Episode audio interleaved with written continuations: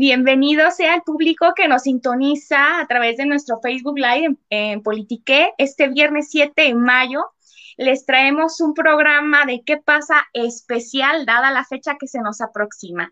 Este programa, en este programa pondremos a la mesa un concepto que es muy sonado por todos lados, pero muy poco analizado, es la maternidad desde un punto de vista antropológico, social, político y por supuesto desde la salud. El día de hoy nos acompañan en este programa dos eh, super invitadas de lujo.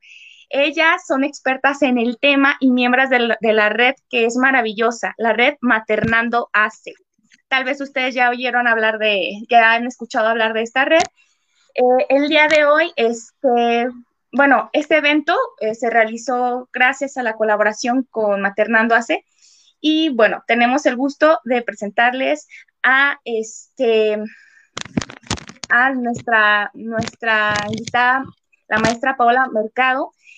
Ella es psicóloga especialista en psicoanálisis, actualmente es psicoanalista clínica para adolescentes y adultos y encargada de la red de profesionales en Maternando. Y también con nosotros está eh, la doctora Carolina Gómez. Ella es médica y consultora internacional de lactancia, tallerista eh, para profesionales en el área de la salud, en donde ella enseña eh, lo que es este, la atención al parto libre de violencia obstétrica y asimismo es directora operativa del área de educación de Maternando. Eh, y bien, bienvenidas sean. Eh, y bueno, ¿cómo están? Muy bien, muy contentas de estar aquí el día de hoy. Bueno, platicábamos unos minutos antes de empezar de que pues agradecemos mucho de que hayan estos espacios para poder dar estas otras o platicar acerca de estas otras perspectivas de la maternidad, ¿no? Más allá de una maternidad reumatizada, una maternidad donde aparentemente todo es feliz, pero cuando las madres viven la realidad, entonces se encuentran muy conflictuadas respecto a lo que es el ideal o lo que habían visualizado y lo que realmente es su día a día. Entonces, pues muy contentas y muy agradecidas por este espacio. Agradecidas con ustedes. Igual muy agradecida, muy contenta por estar aquí Ah, creo que son temas que se tienen que seguir hablando, que se tienen que seguir luchando por posiciones diferentes. Y bueno, gracias a, a ustedes por también invitarnos. Muchísimas gracias. Bueno, en lo personal yo estoy bien emocionada por tenerlas aquí, porque es un tema que no sé mucho, pero me encantaría aprender. Vaya, porque pues es algo que, que desde los feminismos también se tiene que tocar, desde el trabajo social, ¿no? Eh, vaya, porque bueno, soy trabajadora social, entonces sí se tiene que tocar y creo que tiene que ser como un tema que se aborde para todo el público de, de la manera en la que la vamos a abordar el día de hoy y emocionada y contenta por tenerlas ustedes aquí, que son profesionistas que se entregan en su día a día para, hacia las maternidades y también este, hacia el maternar, porque son madres, ¿no? Y esto pues es increíble porque vamos a, a, a conocer desde la, la, perspectiva profesional de ustedes y lo personal, ¿verdad?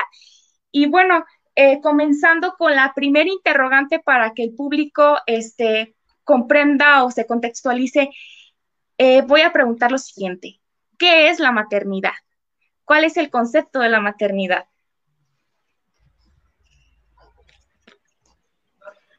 Bueno, voy a contestar esa pregunta. Igual también si Caro después quiere ah, hacer otro comentario acerca de, de esa pregunta. Está muy difícil tener una respuesta. Creo que no hay una respuesta cuando nos pasaron las, las preguntas, decía, ay, no, qué preguntas tan más complejas. Pero, bueno, si pudiera decir algo acerca de esa pregunta que es maternar, creo que implica más una posición en el mundo. No, no solo, porque podemos decir, bueno, maternar es cuidar, es la crianza. Sí, maternar también es eso, pero no nada más.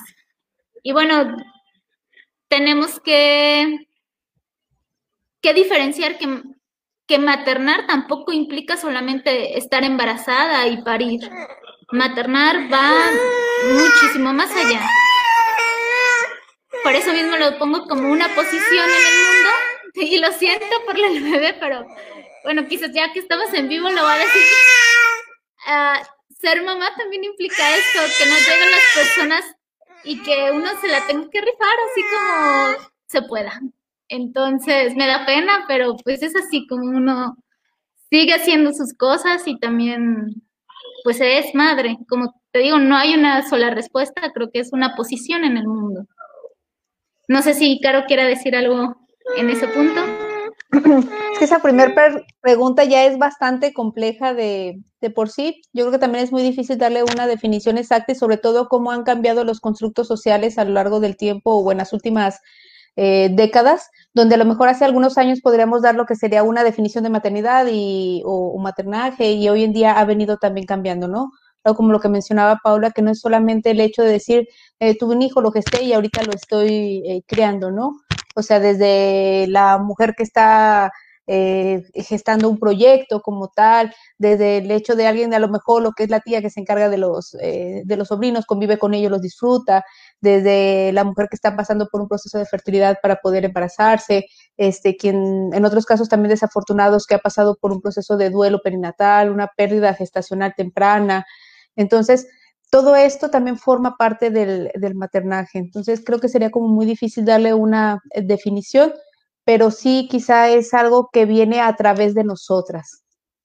Quisiera, o sea, como, como algo que va, va a provenir o va, va a surgir a través de nosotras también.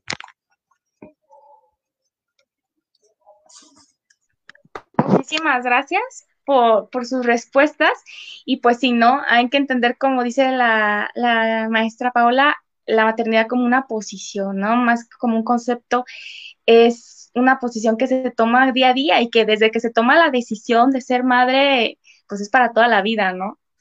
Y bueno, la siguiente, el siguiente punto o la siguiente cuestión a abordar el día de hoy es qué conlleva ser madre teniendo en cuenta eh, la constante evaluación social que se nos ejerce, ¿no? Eh, bueno, que se le ejerce a la mujer y que se nos ejerce, se les ejerce a, las mamás en, cómo, cómo maternar. Mm, bueno, yo creo que esa, esa pregunta me, me gustó mucho porque es uno de los problemas a los que nos enfrentamos hoy en día cuando vemos a mamás en la lactancia, en las terapias, etcétera, que mucha de la crisis que suscita con las mamás que atendemos es precisamente como toda esta evaluación social, ¿no? ¿Cuál es el tipo de madre que aparentemente debes de ser?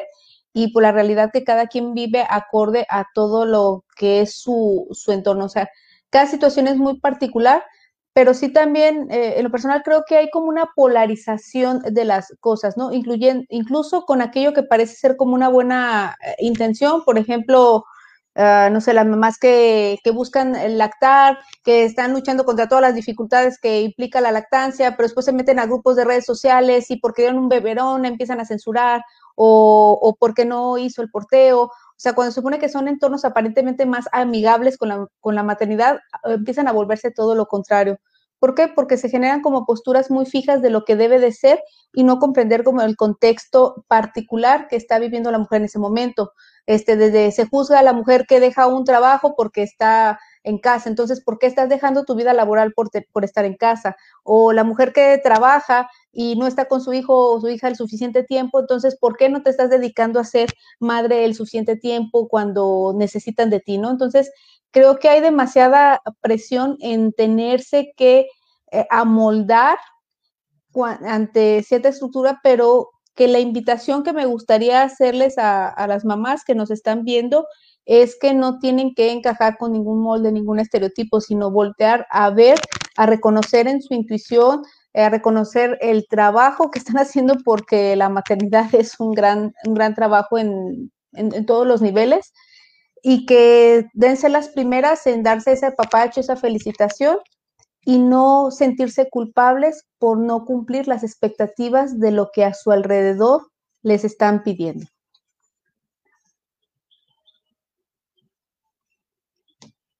No sé si Pau quiere agregar algo. Bueno, uh, creo que también esa pregunta es muy interesante. Mira, todo así la televisión acá y todo bien caótico. Este, bueno, así es esto.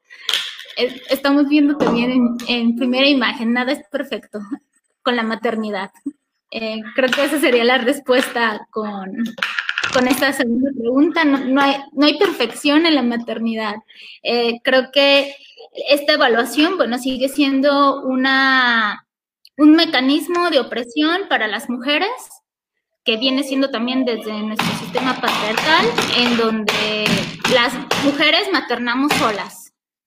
Entonces, la evaluación sirve para seguir haciendo opresión hacia las mujeres. Esta evaluación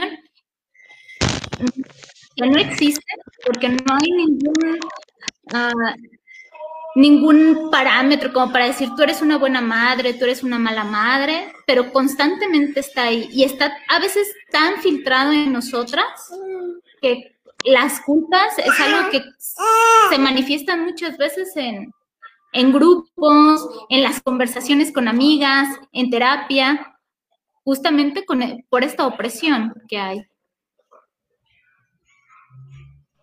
Sí, y dicha opresión también este, la podemos ver desde la familia. La familia también oprime como el, rol de la maternidad, ¿no? Porque a veces, este, bueno, yo aquí en mi familia, mi abuelita, que en paz descanse, sí les decía, no, es que yo te, yo así no tienes que crear a tu hijo, ¿no? Les decía a, a mis tías, a mi mamá, no, que créalo así, así, ¿no? Y siempre era como una constante y en la familia también lo podemos ver, ¿no? Que se te está juzgando todo, todo el tiempo cómo, cómo criar o cómo no criar a, tu hijo y es algo pues bastante terrible porque se supone que, que o sea, no solo lo recibimos desde afuera, desde la sociedad, sino también dentro de la familia. Y hace, ¿qué fue? Hace mucho, fueron como hace como dos años, una cantante, no recuerdo qué cantante, fue una famosa. Eh, pasó que le preguntaron sobre su hijo, pero ella es abiertamente madre soltera. Y le preguntaron sobre, pues, cuándo veía a su hijo y ya ella dijo que ella por el momento no estaba eh, con su hijo porque estaba con mucho trabajo en, gira, que lo había dejado con, con, la, con su mamá, con la abuela del niño. Y fue juzgada, fue, fue juzgada por todo el público, este, ¿cómo puede ser mala madre que abandona a tus hijos? Y no, o sea, ya, ya, ya se imaginarán la serie de, de la serie cantidad, la cantidad más bien de, comentarios que recibió esta, esta mujer por, por esto. Y, y te pones a pensar, ok, pero entonces, ¿dónde está el papá? O sea, porque al papá no se le cuestionó, porque al padre no se le cuestiona por qué abandona a sus hijos, porque esta estructura tiene que estar siempre sobre nuestras vidas, sobre nuestros cuerpos, y no se le juzga a él siendo que también existen paternidades, también existe el concepto paternal y es algo de lo que, se tiene que hablar y se tiene que visibilizar, porque siempre es una constante criminalización, ¿no? De, nosotras. Y, o sea, no solo se nos obliga también a ser madres, porque cuando una, una decide que no quiere ser madre, se le juzga. Ahora, es, se te obliga a ser, se te, se te impone a ser madre y todavía se te impone cómo serlo y cómo no serlo. Entonces, eso nos lleva también a, una, pregunta que, pues a mí también me gustaría como saber su, perspectiva, su opinión, el, deseo de ser madre y de ser mujer y también en la relación con el sacrificio. ¿Qué nos pueden decir de eso? Pues tiene que ver mucho con la cuestión de esta segunda pregunta que abordamos, esta manera de poder decir que es una buena madre, por lo regular está muy, muy alineada a la cuestión del sacrificio. Y, y vaya, es, es muy complejo porque nuestra cultura, tomemos nuestra cultura occidental, nuestra cultura mexicana, nuestro idioma, nuestra, bueno, todas estas cuestiones tan particulares que nos configuran eh, a nuestra sociedad, a nuestra cultura, porque no podemos decir que todo se vive de la misma manera en todo el mundo, eh, siendo religiosos, católicos, con toda esta eh, historia que ya tenemos como mexicanos.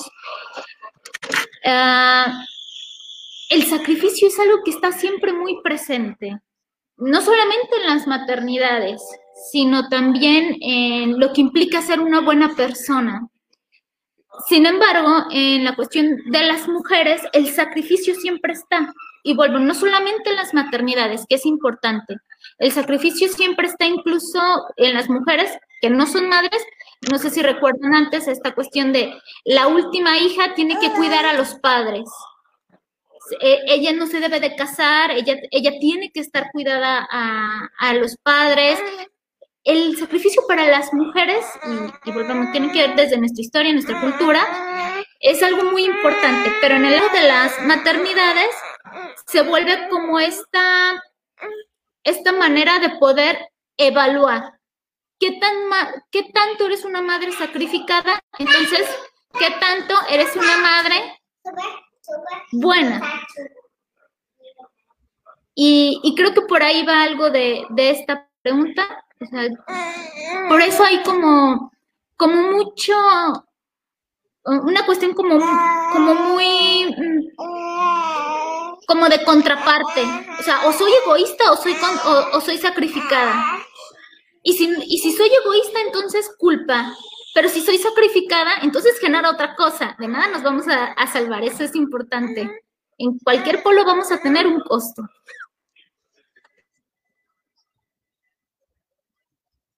Sí, yo creo que también mucho lo que, que aquí el arquetipo que tenemos como mujer mexicana eh, sí va mucho en función del, del, sacrificio, ¿no? Pero pues eso lo que genera también a largo plazo cuando vivimos en base como al sacrificio es un resentimiento.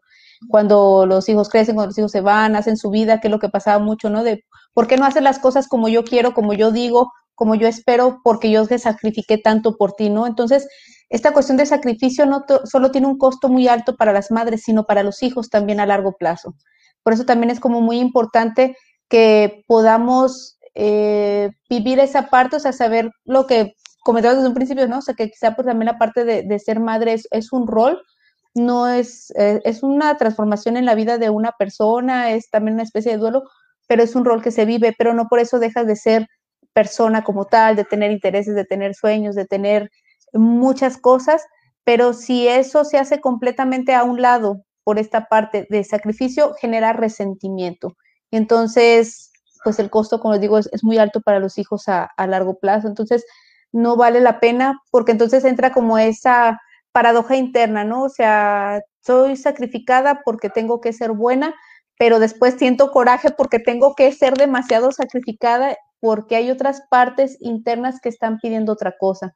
Entonces, pues esta cuestión del equilibrio, pues quizá vaya a ser como pues, imposible tenerlo completamente a la perfección, lo que decíamos, pero sí también como echar ese clavado, de decir, bueno, yo como persona, este, además de este rol que estoy viviendo, cuáles siguen siendo mis sueños, cómo me siento contenta, este, a lo mejor incluso en ocasiones esta etapa puede ser un parteaguas para identificar eh, pues algunos deseos que estaban ahí latentes y que a lo mejor no se había encontrado la fuerza interna para llevarlos a cabo, etcétera, ¿no?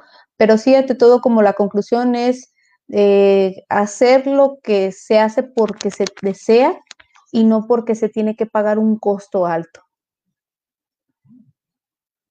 ¿Sabes algo? Ay, perdón. ¿Saben algo? Eso es lo complejo del sacrificio, que el sacrificio puede parecer que que viene sin esperar algo. Pero el sacrificio siempre te está esperando algo. Sí, y, y es como de que, bueno, mm, o sea, como que la mujer suprime todas sus necesidades para, para anteponer la, la, maternidad, ¿no? El sacrificio, como, como lo decimos.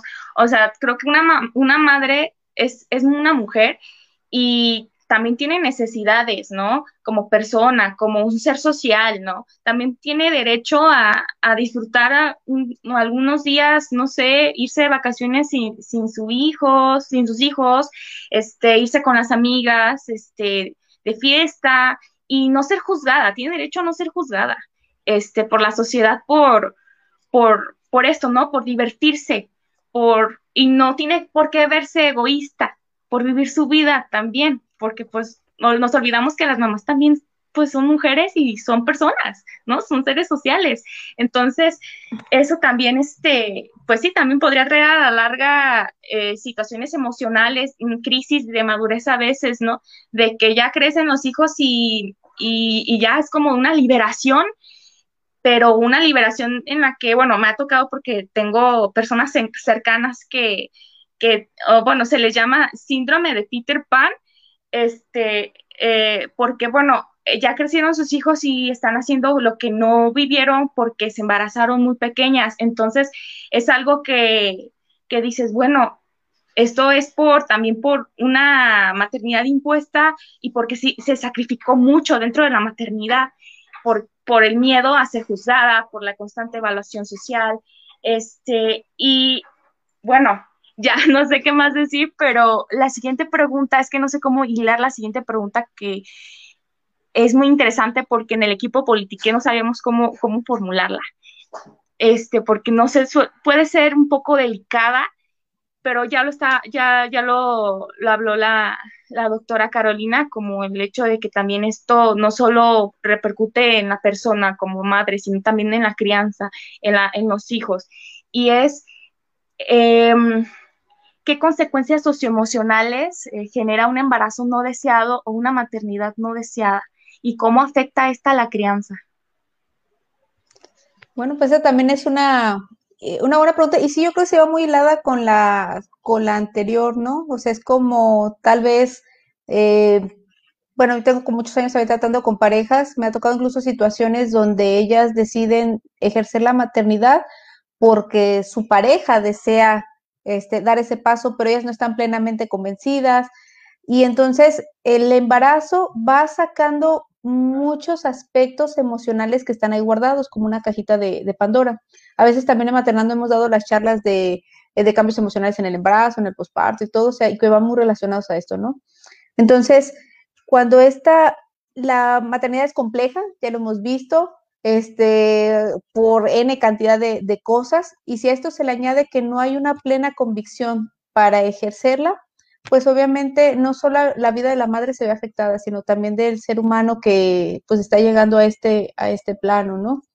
Eh, muchas de las cosas que se ha llegado a ver es hasta cierto punto puede haber como indiferencia hacia, hacia el niño o la niña, o incluso hasta algunos aspectos de, de violencia, ¿no? De hecho, también estuvimos tratando el tema de, de, violencia en la crianza y todo, y muchos de estos vienen a través o vienen por madres que no deseaban ejercer su, eh, su maternidad y por muchas circunstancias que muchas veces incluso están fuera de las manos de ellas, pues entonces se vive, ¿no?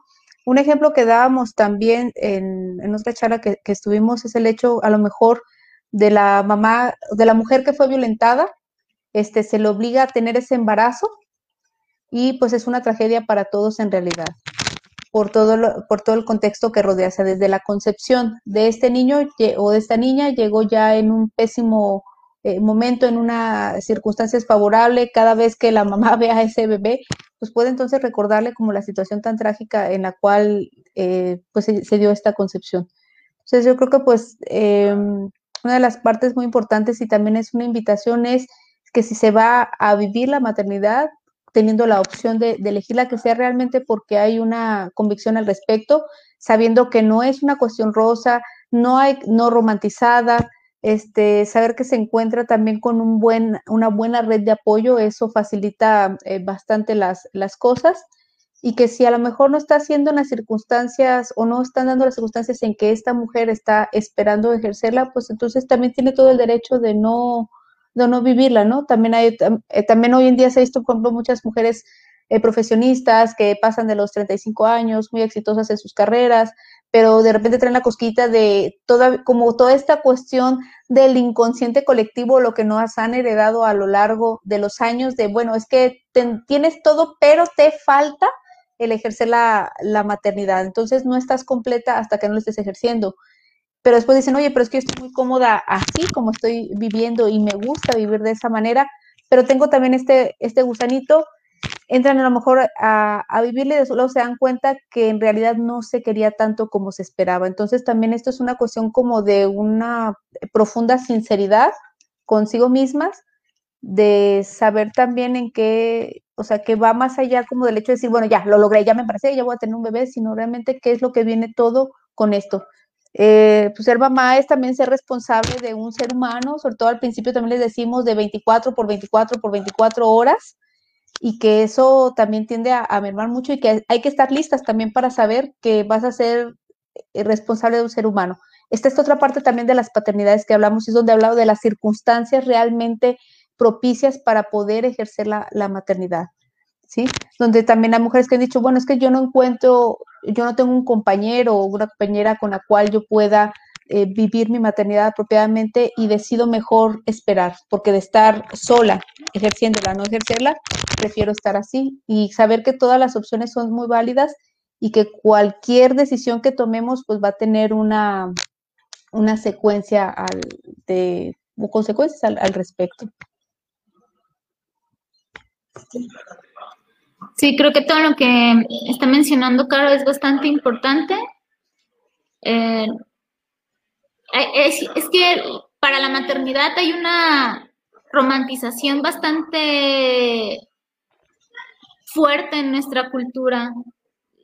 Las telenovelas han funcionado también mucho para tener un imaginario de lo que implica ser una madre. Entonces, cuando nos encontramos con la realidad, pues la posición materna es muy diversa y va también a implicar un montón de factores, la situación económica, la edad, la escolarización de la persona, incluso hasta su color de piel, porque no podemos tampoco eso descartarlo. Y, y bueno, aparte de que se encuentra que para la mayoría de las mujeres el maternar es, una, es un acto muy solitario.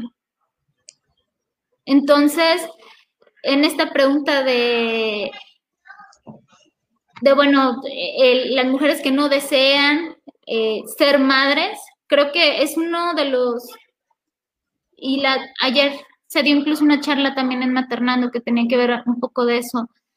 Podemos decir hoy, en nuestra época, que tenemos un, el privilegio un poco de poder decir, no quiero algo, que todavía cuesta un montón de trabajo y que todavía implica un montón de cosas, porque hay una presión social bastante fuerte allá. Y no solamente para la madre que, que o sea, la mujer que ya es madre, porque si desea solamente tener un hijo, todavía la presión de, ¿y por qué no tienes otro? Van a ser solo, van a ser sola, va a crecer y, si ustedes se mueren, ¿qué va a pasar?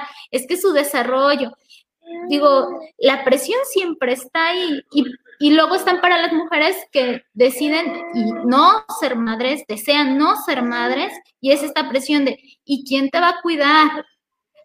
Lo curioso de todo esto es que hay una y bueno, desde ahí también va uno de mis cuestionamientos, hay como una, sigue siendo como la insistencia de poner a la mujer como débil y que necesita al otro.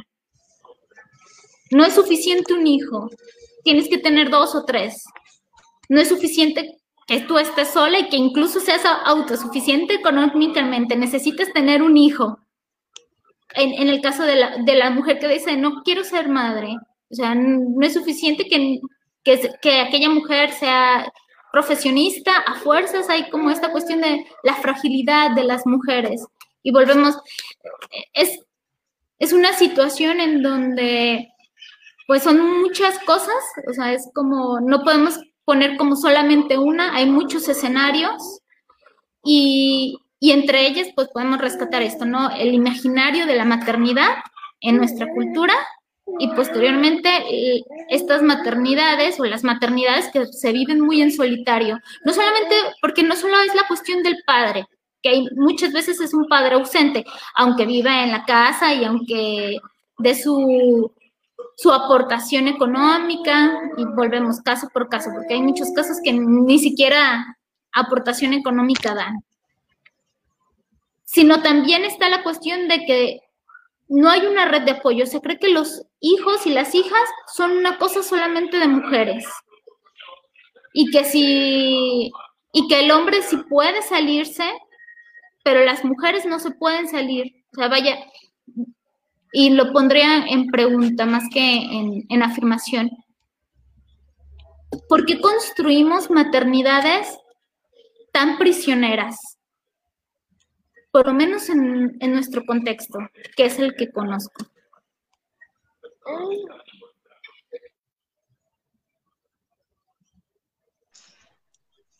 ¿por qué construimos maternidades tan, tan prisioneras? Esa, esa, ese interrogante me puso la piel chinita. Y es que, sí, a lo que nos cuentan y a lo que hemos visto, bueno, digo, yo no necesito ser madre para saber cómo, cómo, mm, para ver cómo es ese, ese sacrificio, pues. Y digo, sí es cierto. O sea, y no sé, cuando decides ser mamá, eh, se desencadena una serie de, cuestiones y, de duelos, ¿no? También, por el hecho de que sabes que, o sea, bueno, en esta estructura patriarcal que ejerce el control sobre nuestros cuerpos, este, sabes que al, al decidir tú ser madre y tomar la posición de mamá, vas a renunciar a tu vida, ¿no?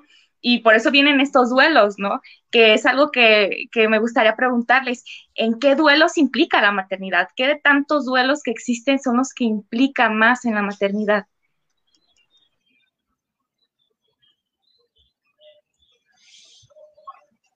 Bueno, voy a contestarla. Primero, ¿qué ser humano no vive duelos? Eh, todo ser humano, mujer, hombre,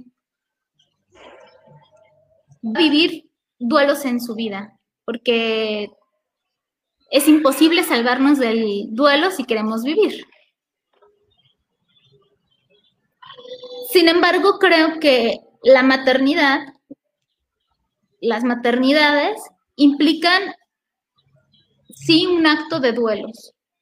Y eso no, y eso no significa que se renuncie a, a nuestra vida, y creo que ahí también es una lucha feminista, el que podamos nosotras seguir con nuestras vidas, porque ese ha sido uno de, de estos estereotipos o de estas imágenes tan predominantes del sacrificio de las madres. Tú ya no eres una mujer, tú ya no eres aquel nombre. Tú ahora te conviertes en madre de. Y y bueno, el duelo es sí, hay, una herida ahí porque quizás ya no, si antes salías cada fin de semana, pues la realidad es de que ya no va a ser así. El, el reorganizarte la vida va a ser diferente porque también implica cuidar a alguien. Y cuidar a alguien te va a demandar tiempo, pero eso no significa que no se tenga una vida o que no, o que no se siga siendo mujer se sigue siendo mujer, pero de otra manera. Y creo que la apuesta al ser madre también es buscar otro, otro lugar para poder seguir viviendo, desde tu nombre propio. Siendo madre, sí, pero que eso no sea lo primero, sino tu nombre propio.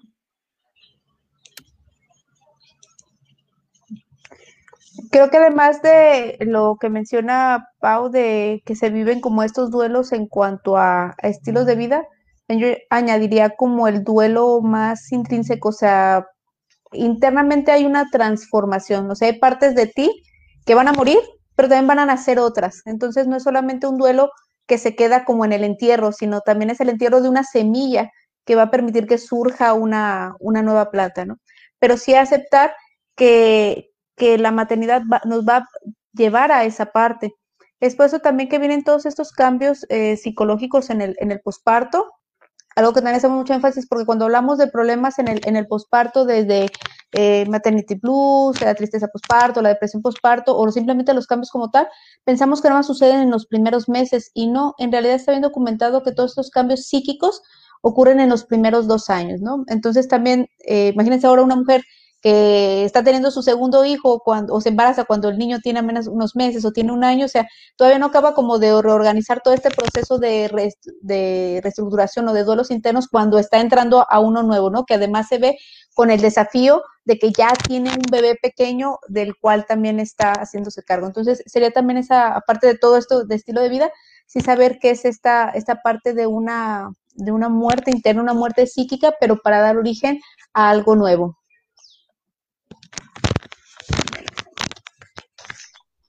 Totalmente de acuerdo. Eh, realmente es, un tema que sí se tiene que hablar y hasta en la, en la, en la familia, ¿no? Yo creo que se tiene que naturalizar y normalizar hablar de la maternidad con una perspectiva crítica y, y reconstructiva, vaya. Y lo que menciona Paola de, de, las maternidades en lo solitario, es que sí es cierto, ¿no? Dentro de esta estructura, toda la responsabilidad de la crianza y de la vida privada ha quedado en nuestras manos. Y por eso el feminismo tiene una relación importante. ¿no? Creo que por ahí había leído que la maternidad debe de ser consolidada como o considerada dentro de la, de la agenda feminista como una, un quehacer colectivo, en donde haya una red de apoyo, en donde haya una red de apoyo eh, sororo, ¿no? De mujer a mujer. Tal vez yo no, tal vez yo eh, en este momento no decido ser madre, pero tengo una amiga, una conocida que quiere ser madre y que decide ser madre, se embaraza y va a contar conmigo, incluso aunque no sea conocida mía, o sea, si necesita una ayuda, tengo que estar ahí, tengo que, o sea, como que a nosotras como mujeres, este, el sumar, el empatizar con la otra, con la otra mujer, con, con, con las tareas de la otra mujer, también eso es algo importante y que se tiene que, había leído, ¿no? Que se tenía que, que poner en la agenda. Eh, y bueno, eh, la cuestión aquí es preguntarles a ustedes, ¿no? ¿Cómo podemos relacionar la maternidad con el, con el feminismo? Em, pues yo creo que, de, que una de las principales o labores del feminismo es permitirnos como la libertad de elección, ¿no? Hay una frase que a mí me retumba mucho, este, la de una maternidad será deseada o no será. Entonces yo creo que esa podría ser como una de las bases de asociar la maternidad con el, con el feminismo, ¿no? Y que también sobre todo como el respeto a la decisión de lo que cada mujer quiere, porque yo he escuchado algunas políticas donde dicen, no, es que el verdadero feminismo es que no debes de lactar porque no debes de someter tu cuerpo. Bueno, yo creo que el verdadero feminismo, en punto de vista personal, es si quieres lactar porque te sientes bien con ello, hazlo. Si empezaste a lactar y te sentiste pésimo porque se te complicó, se te complicó y no quieres hacerlo, no lo hagas. Si no es para ti lactar, no deseas hacerlo, no lo hagas. O sea, que eso es realmente como la base, la libertad de decisión, pero que sea en las, pues como en la plena lealtad hacia consigo misma, porque si una mamá está bien, entonces van a estar bien sus hijos, ¿no? Que era parte de lo que platicábamos como de las consecuencias de cuando no se es deseado. Entonces, no solo es el hecho de desear como el, el tener o no tener un hijo, sino también el cómo deseo ejercer toda esta parte de la crianza, de la alimentación, etcétera. Digo, sabemos que, hay como ciertos fundamentos. Por ejemplo, después ser como consultora de tenación lactancia, pues claro que la mamá que desea lactar, pues la vamos a apoyar, pero también ha tocado casos donde las mamás se vieron muy presionadas por su entorno, están enojadas, están irritadas, eh, tuvieron un absceso, se les complicó y no quieren saber nada de lactancia y yo lo mejor que puedo hacer también como consultora es apoyarlas en ese proceso de decir, oye, ¿sabes qué? Si esto te está haciendo tremendamente infeliz, te provoca eh, rechazo hacia tu bebé, pero el dejarlo te va a hacer sentir mejor y favorecer toda esta parte del vínculo que tú estás buscando ejercer, pues adelante. Entonces, en conclusión, reiterando como con la frase inicial, pues sería que esta parte de la asociar la maternidad con el feminismo está en la libertad de decisión.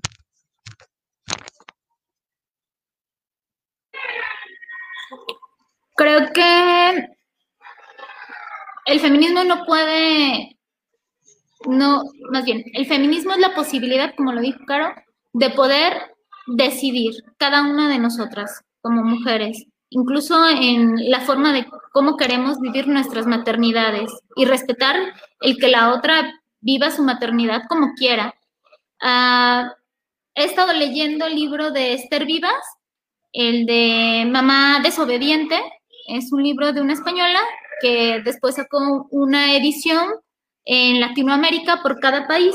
Entonces está muy interesante, sobre todo la, la introducción es bastante interesante y bueno, voy a leer una, una frase de ella, hay varias frases que pudiera decirlo, pero voy a leer una que es, una vez, una vez las mujeres hemos acabado con la maternidad como destino, nos toca ahora poder elegir cómo queremos vivir esa experiencia.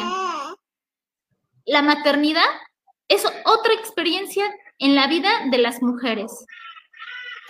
Pero ahora, nuestra lucha, como feminista también lo digo, es poder decidir cómo yo quiero vivir esa experiencia. Entonces, el feminismo es importante y, hay que tomar nota también de algo. Si el feminismo se empezó a dar, fue justamente por el cuestionamiento de la maternidad, de las maternidades. Simone de Beauvoir, con el segundo sexo, ahí estaba todo su cuestionamiento. No solamente la cuestión de las mujeres, sino de la maternidad. ¿Por qué voy a ser madre? O en las luchas de las sufragistas. ¿Por qué este, él se va a ir, se va a llevar a mis hijos? No solamente era una cuestión de trabajo, sino, o de votar, sino de tener derechos, incluso por de sus propios hijos.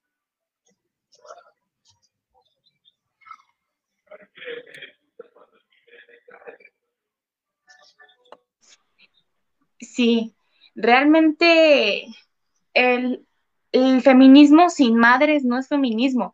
Y, desde esta perspectiva feminista se debe comprender la maternidad como, como diversa, ¿no? O sea, hay maternidades diversas. Hay maternidades de una sola, de una sola mujer ejerciendo el rol de madre. Hay maternidades de, de una madre lesbiana, de madres lesbianas. Este, hay maternidades de, de, todo tipo, ¿no? De, madres trabajadoras, ¿no? Jefas de hogar, de, madres profesionistas, eh, de madres que tienen mm, al, cuidado, de madres mixtas. En, en, esto me refiero a que, por ejemplo, yo crecí en un núcleo donde me criaban cuatro, cuatro mujeres y ejercían el rol de la maternidad, este, entonces conmigo y con mis primos, que para mí mis primos son como mis hermanos, entonces existe toda esta diversidad y creo que el feminismo debe de entender y debe de, de abrazar estas diversidades y, y, poner en agenda la visibilización y el romper estos estigmas este, tóxicos que nos han venido a nosotros, a las, las mujeres, a imponernos cuestiones de cómo, cómo maternar, ser madre este, obligatoriamente, eh, y todos estos mitos también, la romantización y la idealización de la maternidad que, nos inyectan desde que nacemos, desde que nacemos y saben, saben que son mujeres, eh, que somos mujeres las que nacen, pues imagínense, ¿no? También ahí ya existe como de que hay los regalitos, ¿no? Ten la muñequita, ten la muñequita, ¿no? Como que ya viene el chip, ¿no? De que, ah, ves a una niña de dos años con una muñequita y es como de, bueno, ahí vamos, ¿no? Ahí va el impuesto implícito de que voy a ser mamá algún día. Y, romantizado, vaya, todo es color rosa, todos son arcoíris, pero no vemos la otra cara y hay que, hay que exponer la otra cara. Este, y la última pregunta, este, para cerrar esta charla que, que yo no quiero que se acabe porque ya como hemos aprendido estos 43 minutos, es ahora, ahora ponernos en acción, ¿no? El cómo romper estos modelos impuestos. ¿Cómo los podemos romper? ¿A través de qué?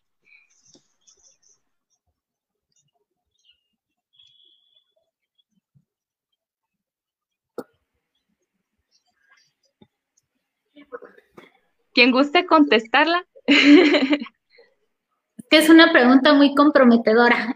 Este, no decir cómo, pero, mm. pero creo que vamos en la lucha. O sea, no hay un solo, un solo cómo, hay muchos cómo, y creo que es en la lucha. Y cada quien también desde, desde la revolución interna que pueda estar haciendo, desde nuestras luchas. Eh, yo como psicóloga lo puedo decir, ir a terapia es un cómo, cuestionarte, hablar, es un cómo. La mujer que sale y trabaja también es otro cómo. No sé, puede haber desde también aquella mujer que desea dar lactancia, desde la mujer que desea no dar lactancia. Creo que desde el hecho de poder decidir lo que deseamos, eso no significa que no te implique un costo. Bueno, nada va a ser perfecto, nada, pero que podamos decidir, creo que ese sería los cómo. Hablar, estar en colectivo, poder escuchar a las otras mujeres, poder respetar a las decisiones de las otras mujeres, son otros cómo. Y la verdad también creo que es importante darle un lugar nos hemos movido. O sea, las cosas no son como antes. Las cosas no son como hace 5, 10, 30, 50, 100 años o incluso más. O sea, es importante darle un lugar a esto porque si ahora tenemos ciertos privilegios, dependiendo de un montón de cosas, pero si ahora podemos decir, bueno, tenemos privilegios, es justamente porque hemos estado haciendo algo. Y, y es importante darle un lugar a eso. Pues yo creo que, o sea, tomando también parte de lo que ha comentado Pau, pues sobre todo para mí sería la clave como dos cosas, información y autoconocimiento.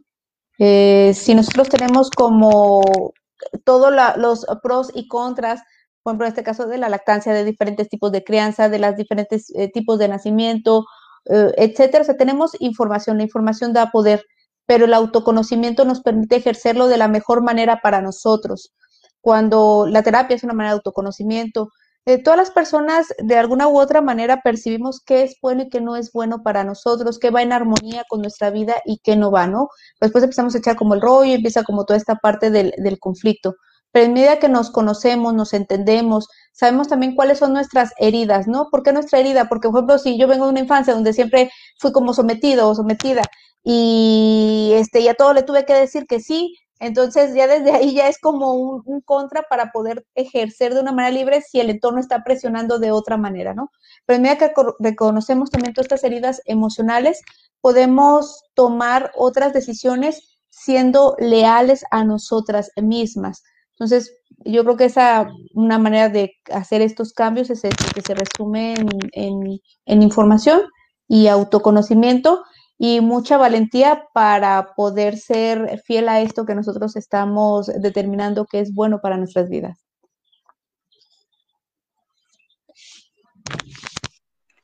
Muchas gracias por, compartir sus conocimientos y sus perspectivas. Y sí, es, es, un punto que se tiene que tocar, como ya ya lo he dicho todo a lo largo, ¿no? Tiene, tenemos que tocar esto y, y pues si es necesario también llevarlo a, desde la educación este, bueno, voy a hablar como licenciada en trabajo social, este, a la educación comunitaria, a la educación este, primaria, eh, de cómo, o sea, una, una, educación con perspectiva vaya feminista y, y pues sí, o sea, también hablar con, o sea, organizar grupos de padres y madres de familia para hablar de la maternidad, porque es algo que, que se tiene que, que, tocar. Y bueno, sin más por el momento, vamos a checar si tenemos algunas preguntas por Facebook hacia ustedes para, como para abrir este, este foro un poquito más. Eh, ¿Hay alguna pregunta en Facebook?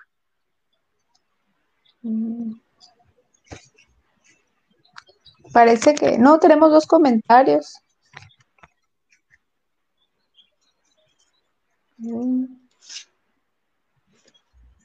Que yo no lo puedo ver.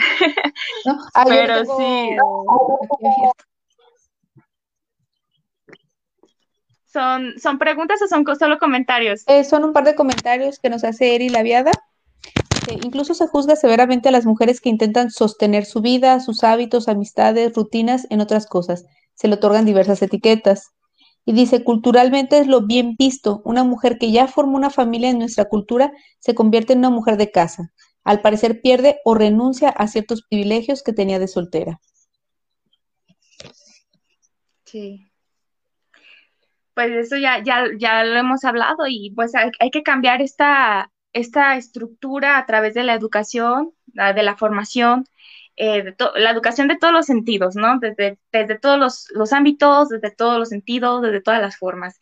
Y bueno, cerrando con, pues, bueno, ya, ya, ya no hay, no hay más preguntas ni por el momento. Entonces, cerrando con un agradecimiento profundo a, a Maternando, a ustedes dos, doctora Carolina, eh, maestra Paola, por, por compartir con nosotros sus, sus, experiencias, sus conocimientos que nos enriquecieron durante 50 minutos. Y es una charla que nunca acaba, es una charla que nunca acaba y que, y que tenemos que, que poner en la mesa en todos, en todos los ámbitos y también en las políticas públicas, ¿no? Que se despenalice el, aborto, que se, que se garantice también la planificación familiar y, y también las, pues una, una, red de apoyo, se normalice una red de apoyo para las, para las madres, ¿no? Este, agradecida y bueno, pues también agradecimientos al público que, que estuvieron sintonizándonos el día de hoy. Y pues nos vemos con un cálido abrazo. Muchísimas gracias. Adiós, muchísimas gracias eh, por la invitación y pues muy contentas también de, de, participar. Este, sean leales a sí mismas y cualquier cosa, pues estamos en contacto. Gracias. gracias. hasta luego. Hasta luego.